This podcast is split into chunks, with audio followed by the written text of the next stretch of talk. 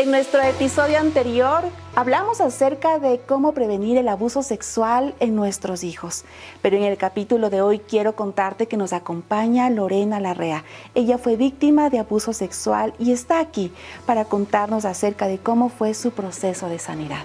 Acompáñanos. Esto es Cosas que no nos dijeron.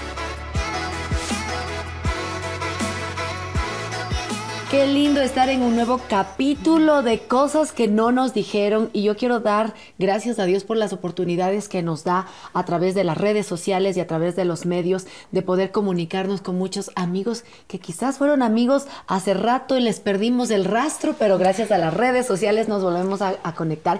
Y ese es el caso de nuestra querida invitada de hoy. Ella es Lore Larrea.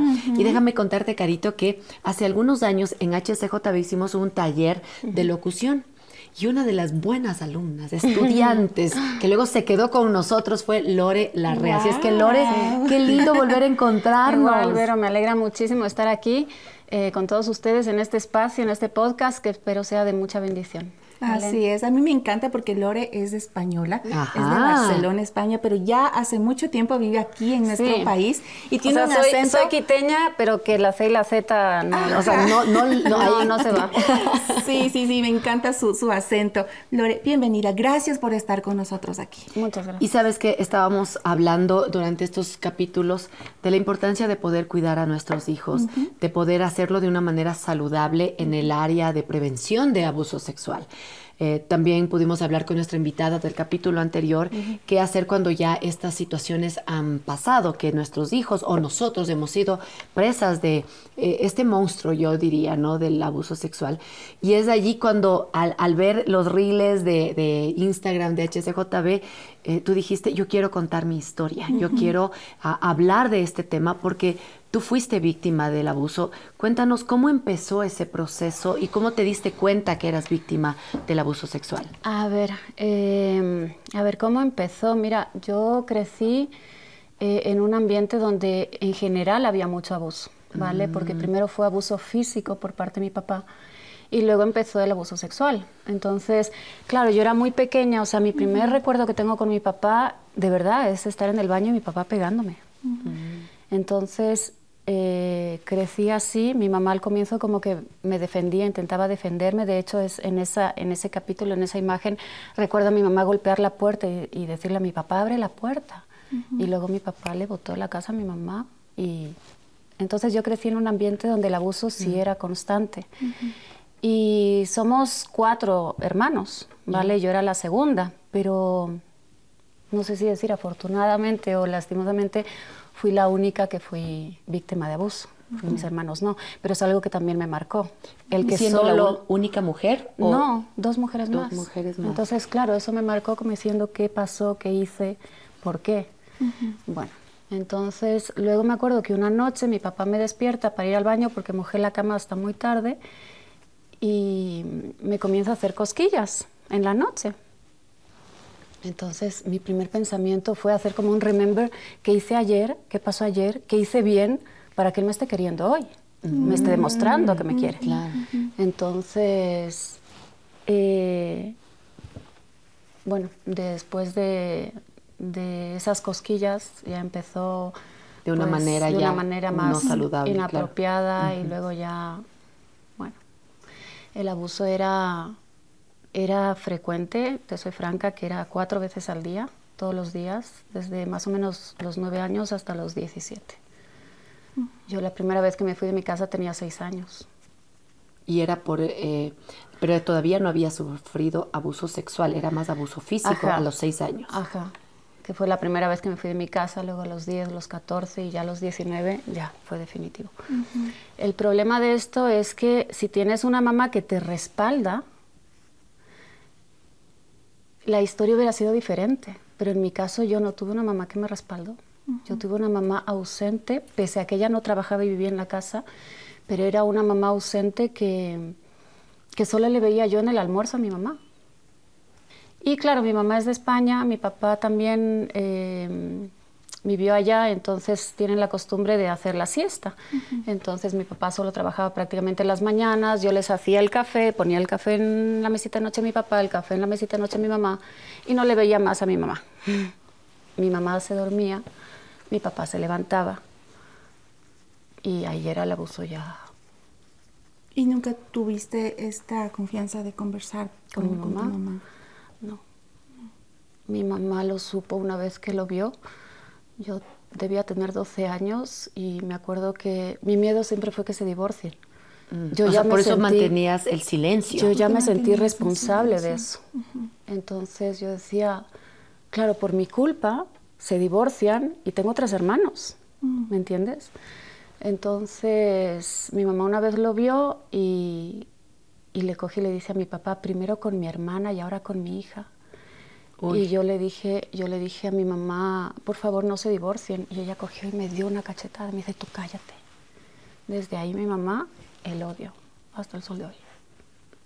O sea, fue como en lugar de una- un momento donde uno En vez de ver una una mamá, mamá. que te puede proteger. Claro, yo soy una mamá leona. Atacan a mi hijo y yo ataco, sin pedir permiso. Y luego pregunto qué pasó. Ese es mi instinto. Y a veces le digo al Señor, contrólame, porque yo tengo un instinto animal, Como bien animal. ¿Me entiendes? Pero mi mamá no lo vio así. Mi mamá se puso en el papel de mujer. Entonces mi mamá está, tiene una mentalidad equivocada. Y esa mentalidad equivocada ha hecho mucho daño. Y el abuso, yo digo, si hubiera tenido otra mamá y hasta otros hermanos que se hubieran sentado conmigo y me hubieran dicho, oye, nos enteramos lo que pasó, ¿quieres hablar? ¿Quieres un abrazo? Otro sería la historia. No me hubiera afectado tanto. En sí, el abuso. Lore, ¿y cómo todo este tipo de abuso durante tanto tiempo afectó en ti eh, emocionalmente, en, Es tu, que- en tu relacionarte con las demás personas, en Yo digo, enfrentar el mundo? ¿sabes qué? La gente no tiene idea el daño que hace. Mm. En nuestro libre albedrío, mira, la Biblia dice que las cosas buenas salen del corazón, pero las cosas malas también. Y en ese libre albedrío que tiene la gente, cuando tiene un corazón que es malo, hace cosas inimaginables. Y a mí me destruyeron. Es que no te puedo decir que había piedra sobre piedra en mi vida. Estaba todo totalmente destruido. Luego me metí a, las drogas, fui adicta al éxtasis y me acuerdo una época que vivía en baños, no tenía yo ninguna relación con mi familia. Me acuerdo que dije, mira, en mi lucidez, en ese espacio de lucidez que tuve, dije, si Dios existe, tengo que encontrarle.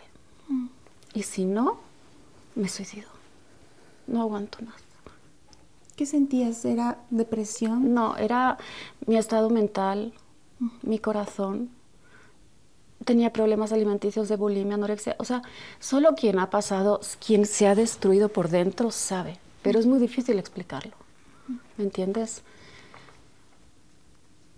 Yo, yo pienso como el hecho de, de no darnos cuenta, ¿no? A veces estamos en el colegio, yo no sé cómo era tu relación en el colegio con tus compañeras, si eras una persona que era sociable o, o estabas retraída y, sí. y no tenías amistad. También era como esa lucha de encontrar a alguien seguro, como para buscar esa protección que no la, no Es la que no encontraste la en casa. No es que en mira, yo en dos ocasiones que lo dije con una psicóloga del colegio y a la mamá de una amiga y llamaron a mis papás, mis papás fueron y dijeron, ¿sabes qué? Eso no es cierto. A Lorena le gusta llamar la atención y eso no es cierto. Claro, sí y- es y ¿Y les eso- creyeron a tus papis? ¿Y no, y no te, y no te me creyeron expulsaron a ti? del colegio. No te creyeron No, a ti. no me creyeron. Porque tenía ciertos comportamientos o actitudes en el colegio que también eran como hasta cierto punto. O sea, bueno, en el colegio dif- era como la típica que me sentaba al último. El colegio siempre ha sido escribe esto, nunca estudié para un examen, no compartía con mis amigos porque mi papá encima me tenía enjaulada en casa, no podía salir, no podía compartir con amigos, no había O permisos. sea, eres aislada completamente. Sí, aislada, pero aislados todos. O sea, mi mamá también aislada y mi hermana mayor, mis hermanos pequeños, yo me fui de mi casa cuando ellos eran pequeños, no te puedo decir cómo era la historia con ellos, pero en mi caso era totalmente aislada de todos. O sea, yo no era de las que me iba de... Y no tenía ni siquiera la voluntad, ni el carácter, ni nada. O sea, yo siempre era como la extraña. Pero en los trabajos también, ¿me entiendes? O sea, como la que, ¿qué le pasa a esta chica? Es tan rara. Bueno, si te contara mi historia. Claro, y no es tan fácil, ¿no? Porque a veces nuestra tendencia sí es juzgar, ah, esta persona qué rara, mejor ni hablemos con ella, o mejor no le incluyamos. Pero creo que también este es un llamado de atención, Lore, a, a mirar más allá, no solamente estas expresiones externas, porque no sabemos lo que está viviendo alguien de una manera tan brutal. Están destruyéndole el alma, el corazón, y a veces nosotros como que ya hizo alguna actitud media rara que no me gusta, entonces, ¿sabes qué? Te hago a un lado. ya no, no eres parte de mi grupo porque no me entiendes. Y eso te llevó también a salir de la casa. Tú nos dices que fuiste, saliste de tu casa varias veces, pero ¿a dónde fuiste? ¿Qué hiciste? A ver, la primera vez eh, me bajé del auto porque me habían expulsado de un colegio, que a la final no sé la razón, yo tenía seis años, y cuando le pregunto a mi mamá por qué, me dice que porque yo era muy rebelde, que me subían los pupitres y eso. No lo creo que me hayan expulsado con es- por eso, no voy a discutir el tema, pero bueno, en todo caso, me acuerdo que ese día me castigaron en el auto sin comer pizza y fueron ellos a comer pizza. Entonces viene mi hermana y me dice, oye, te traje un pedacito de pizza. Y yo le digo, ¿dónde están sentados mis papás? Me dice, por allá. Y yo, ya, perfecto. Se fue mi hermana, cogí, abrí la puerta y me fui. Y me fui. Yo dije, no regreso más. Y me fui a caminar seis años. Llegué de donde era la Pizza Hut, que creo que estaba mm, en las Naciones Unidas de Amazonas. Llegué hasta la Plaza de Toros caminando y empieza a llover. Entonces timbro yo a una casa y me dice, y yo le digo, disculpe, ¿puede prestarme el teléfono? Es que estoy buscando una fiesta de cumpleaños, mi papá está aquí abajo, que ni sé qué. Y yo toda estilando, ¿no? Seis años. Con seis años. Entonces, claro, sí, la señora pasa, me acuerdo que me brindaron un pedacito de pastel. Me dice, ¿cómo se llama tu papi? Y yo, no te voy a decir. ¿Cómo se llama tu mami? No te voy a decir. Mm, Entonces no me podían sacar el nombre de mis papás y me dicen, ¿y tu abuelito? Ay, mi abuelito se llama Alfonso Larrea, que no sé qué, buscar en la guía telefónica Alfonso Larrea, llamar y chiquillo. Entonces me acuerdo que, bueno, Y regresaste a tu casa, entonces ahí me regresaron. te regresaron. Claro, encontré mi voluntad. Y bueno, a los 10 años igual me fui y mm, ahí a los 10 años me fui a Quito, jalé dedo y me hice amiga de dos chicas y les dije, mire, me fui de la casa, ¿puedo quedarme a dormir con ustedes? Sí, me quedé unos cuatro días. ¿En serio? Así. Sí, yo así, yo soy súper... Mira, yo he tenido como 50 trabajos. ¿Me entiendes? He vivido, he vivido como en 50 lugares. O sea, yo soy de las arriesgadas de que tin, tin, tin, tin, tin, tin, tin. Pues es que me ha tocado. Entonces, de ahí a los 14 me acuerdo que mi, mi papá me botó una vez de la casa y de ahí a los 19 mi mamá. Wow. Qué tenaz. O sea, yo me quedo así como en shock porque tú dices, ¿cómo puede una relación disfuncional, una situación disfuncional en casa, traer todo este tipo de, de situaciones? Ahora, lo, lo tenaz es que tú dijiste, yo quiero hablar de esto, porque también es saber que Dios tiene una oportunidad. Sabemos que Dios te abre nuevos caminos, que Dios sana tu corazón. ¿Cómo fue ese proceso en tu vida? O estás en ese proceso también, porque uno puede decir, no es que esto se sana y estoy, estoy bien, No. sino que quedas con estas, eh, eh, estas huellas, estas cicatrices.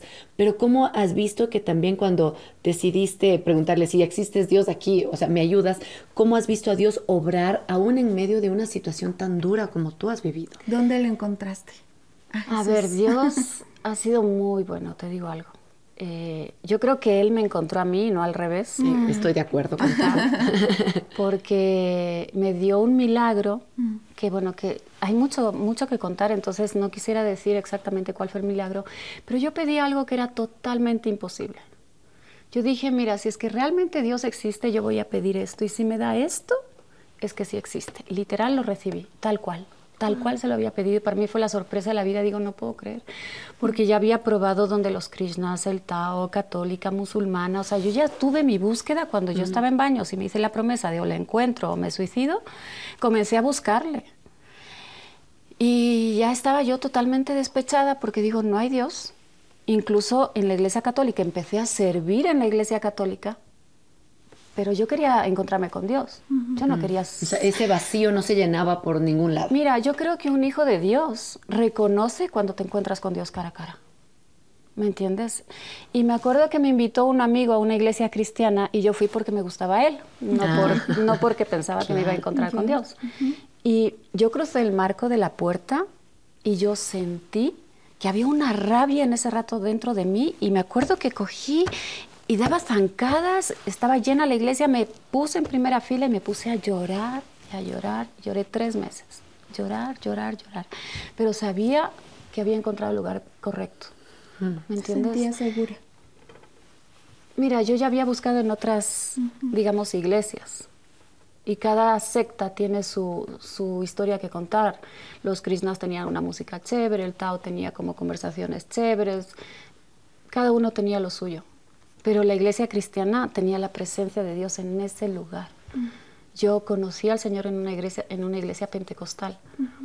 Entonces, y de ahí ha sido un proceso, Dios conmigo ha sido muy lento, sin reclamo alguno, pero ha sido muy lento en sanarme.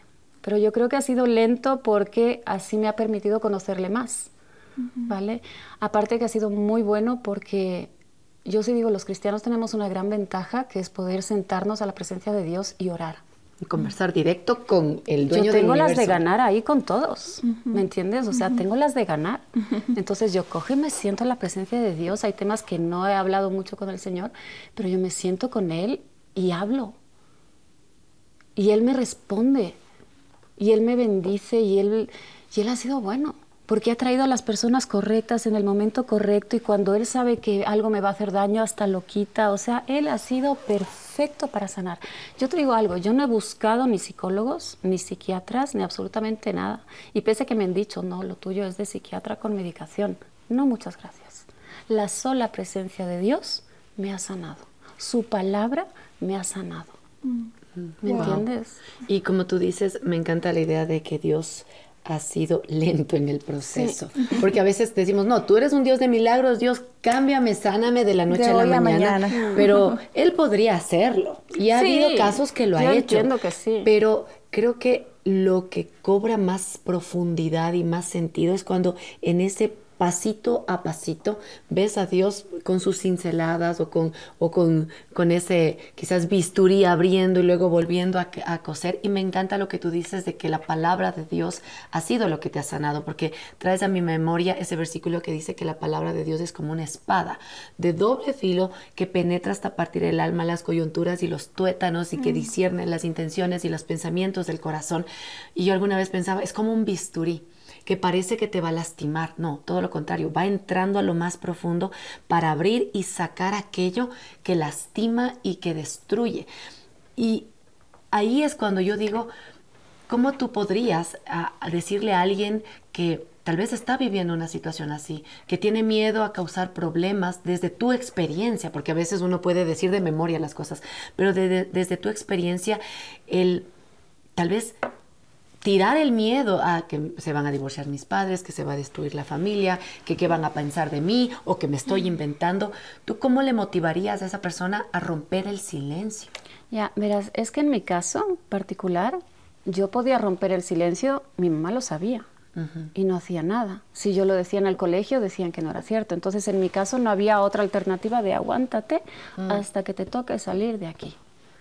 Sobrevive sobrevive, no puedes hacer nada más. ¿Me entiendes? Entonces, ¿qué diría yo? Que se aferren a Dios en cualquier situación de abuso que estés pasando. Porque hay situaciones de abuso que no tienes otra alternativa que seguir pasando. Y la única solución que tienes es aferrarte a Dios, a sus palabras y saber que algún día ese tiempo va a terminar y que terminará bien y tener esa convicción. Dios te dará la salida. Así es. No te puedo dar el mejor consejo, pero Dios te dará la salida. Y en medio de ese proceso he escuchado muchas veces que toman eh, decisiones hacia lo legal y también refugiados en Dios. y es que cada caso es, es distinto, ¿no? Es diferente y, la verdad es que escucharte, Lore, es, es de valientes, es de valientes lo, lo que tú haces y yo sé que puede eh, bendecir tu vida también si estás pasando por este tipo de situaciones. Eh, lo más... Em, valiente que uno puede hacer es romper el silencio. Y es liberador, trae libertad y en la presencia de Dios, como tú dices, buscar ayuda. hay muchas veces que se requiere, sí, ayuda y se requiere incluso a veces lo legal y que podamos acudir siempre a, a lo más útil que sea para nuestras vidas. Exactamente. Y yo quiero, eh, o sea, motivarte a eso, tú que nos estás escuchando, eh, encontrar en Dios. Me encanta la, la, certeza con la que dice Lore, o sea, no hay por dónde, o sea, si es Dios, Él es. es real, Él existe, y, a veces podemos pensar, yo no sé si pensaste esto, Lore, ¿dónde estaba Dios en medio de todas las circunstancias? Y, quizás te enojaste, por esto decías, Dios no existe, porque claro, estamos en un mundo también descaído, desbaratado, donde pareciera que, Dios no está. Pero ¿cómo tú llegaste a entender que aún estos procesos duros de, de dolor, de dificultad, de abuso, aún Dios los ha usado para mostrarse real y amoroso contigo. Porque esa es la pregunta típica, ¿no? Cuando alguien ha, vivido esto, ¿y dónde estaba Dios? ¿Qué, hizo Dios? es que preguntas, Vero, y he tenido un montón y de todo. ¿Por qué yo? Si tenía una hermana mayor. ¿Por qué no mis otros hermanos?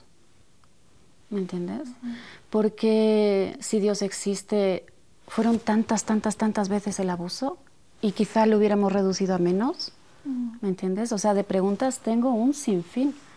Pero con Dios, y sin lastimar a, ningún oyente y espectador, pero yo creo que Dios eh, sabe perfectamente lo que estamos viviendo. ¿Me entiendes? Y yo creo que, como dije en el comienzo, en el libre albedrío que tiene una persona, tiene la capacidad, bien o mal, de hacer las cosas. ¿Y Dios qué hace? Luego te recoge y te sana. ¿Me entiendes? No está ahí con una espada haciendo y deshaciendo, pero ya cuando ha pasado ese tiempo, te levanta, te saca de ahí. ¿Me entiendes? Entonces, a Dios no tengo absolutamente nada que reclamarle. Es una gratitud de decir, mira, otras chicas en mi situación se hubieran hecho prostitutas, se hubieran hecho lesbianas, se hubieran quitado la vida. ¿Qué viste en mí? Gracias. Es lo único que te puedo decir, gracias. Ni siquiera ni por qué, no, gracias. Gracias, porque hoy estoy aquí con vida. Porque tengo un hijo maravilloso. Porque te revelaste a mi vida. No hay preguntas. Mm, y esa relación hermosa de tanto apego que tienes con Dios es la que te ha hecho fuerte, la que te ha hecho esa mujer, como tú decías al principio, esa mujer leona, ah, que defiende, que defiende lo suyo. Y, y la verdad es que eh, escucharte, Lore, me hace comprender mucho más cómo tenemos a un Dios de procesos, a un Dios de milagros, un Dios que puede restaurar hasta lo más difícil que nosotros a nuestra mente humana pueda, lo que pueda pensarse, es ver lo sobrenatural de Dios, de cómo puede obrar y cómo pueden hallar libertad en Dios quienes han sufrido un tipo de abuso. Y, yo estaba pensando que quizás para Lore fue un abuso, fue violencia, para ti puede ser una situación económica, pueden ser muchas cosas y quizás has probado todo, como dice Lore, probó de todo, pero no le has dado una oportunidad a que Dios intervenga en tu vida y, y pueda salvarte, restaurarte y sanarte. Yo creo que esa es la oportunidad también de hacerte un llamado a ti que nos estás mirando. Quizás has buscado de todo, has probado de todo y has dicho, mm, eso de Dios no, no, no aplica. Pero tenemos aquí en carne viva a Lore que dice, el único que pudo sacarme, restaurarme, mantenerme viva con un propósito es Dios. Así es que queremos animarte a ti, que, que lo hagas, que le invites, dile, Dios, ayúdame, esta es mi circunstancia, esta es mi situación y, y entiendo como en el caso de Lore, tú interveniste de una manera sobrenatural, quiero que lo hagas conmigo y no te vas a arrepentir. Si has probado de todo, ¿Por qué no pruebas a Dios? ¿Por qué no le pides a Él que sea el salvador de tu vida? Y creo que no te vas a arrepentir. Y creo que ese ha sido también el propósito de esta conversación contigo, Lore, porque em, a veces como que dejamos a Dios como algo etéreo, como algo muy, muy de lejos. No, yo puse toda mi confianza en Él. O sea, a mí cuando me decían busca ayuda de otro lado, dije no. Yo quiero que Dios me sane. Y él está haciendo. Y sí, porque hace años yo no podía contar este testimonio sin irme de llanto y se me trababan todas las ideas, las emociones se me cruzaban, no podía, es que no me hubieran entendido. Ahora sí. Pero es que ahora cuento la historia desde, desde el Señor hizo esto. Ya no como víctima, sino mira lo que Dios ha hecho en esta situación. Así es. Wow. ¿Y el perdón? ¿Cómo, ¿Cómo, Dios ha trabajado contigo? Con respecto al perdón, verás, yo a mi papá lo entendí cuando recién me hice cristiana. y entendí que uno se vuelve esclavo del pecado. Que uno permite cosas y eso es irte cavando tu propia tumba, por decirlo así. Entonces me da pena que mi papá no haya tenido la, el coraje de cuando fue tentado esa primera vez de hacer algo mal, cerrar la puerta. Porque la diferencia que tenemos, digamos así, cristianos y no cristianos, por ponerlo como ejemplo, es que el cristiano sabe cerrar la puerta en la tentación, pero el otro no. El otro permite. Y si permites vas cayendo y vas cayendo y vas cayendo hasta que te vuelves esclavo. ¿Me entiendes? Entonces me da pena que mi papá no, se haya, no haya tenido el coraje de, de buscar ayuda en su momento, pero está totalmente perdonado. Yo te digo, si viniera mi papá a pedirme perdón, que no lo han hecho ninguno, pero que si viniera, está perdonado. Y que Dios le bendiga y que encuentre realmente la restauración y, y el arrepentimiento y tenga la salvación.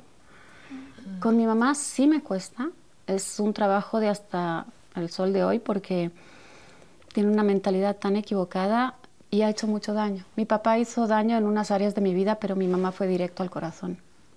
Mm. Entonces me cuesta perdonarla, pero igual que a mi papá, le deseo lo mejor, que encuentre el arrepentimiento, que se encuentre con Dios y que sea consciente del daño que hizo también. Porque no puedes minimizar el pecado hasta el nivel, como mis hermanos, de aquí no ha pasado nada, aparentemos y listo. No puedes minimizar. Tienes que hacerte responsable de lo que hiciste. Y no es que pagar, no. Arrepentirte. Porque Dios no está ahí con el látigo de, mira, estas son las cosas que hiciste, vamos a rendir cuentas.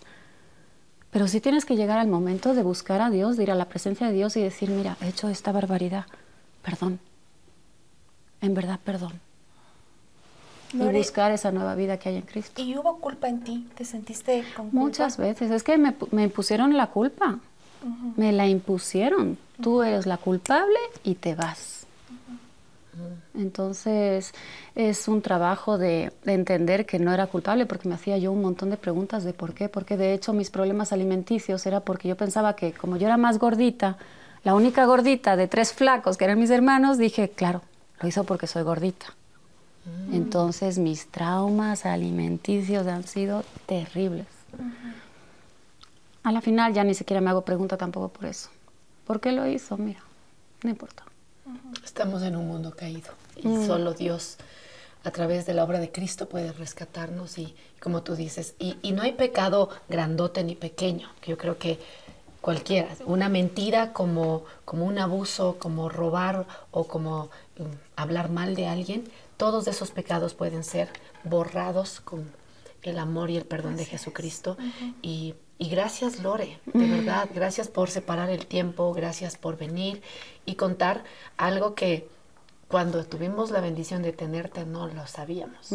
Y seguramente estabas es que casi no, tiempo de no querer hablarlo. Y tal vez ahí uno entender también, ¿no? Que eras una persona más calladita y, todo el asunto, pero, pero es que hay razón para, aquello. Pero por otro lado, ver cómo también Dios está sanando, sigue sanando, porque hay heridas muy profundas que no se sanan de la noche a la mañana, pero que tú sí puedes ver la mejoría porque Dios ha intervenido de una manera maravillosa. Sí, yo hoy en el podcast eh, lo he visto porque es la primera vez que hablo y sin quebrantarme. Pensé que iba a llorar. Dije, no lo voy a lograr, con una cámara no lo voy a lograr. Pero mira, más bien gracias a ustedes. ¿vale? Gracias, Laura, por ser tan valiente, por ser tan transparente y mostrarnos tu corazón. Aquí la verdad es que me dejas con una gran lección de, lo que Dios puede hacer.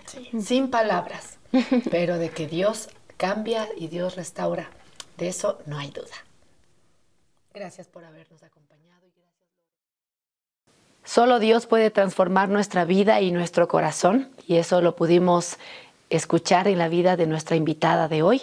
Así es que recuerda, si necesitas ayuda, búscala, busca ayuda sabia y también si consideras que este contenido puede ayudar a alguien cercano tuyo, compártelo.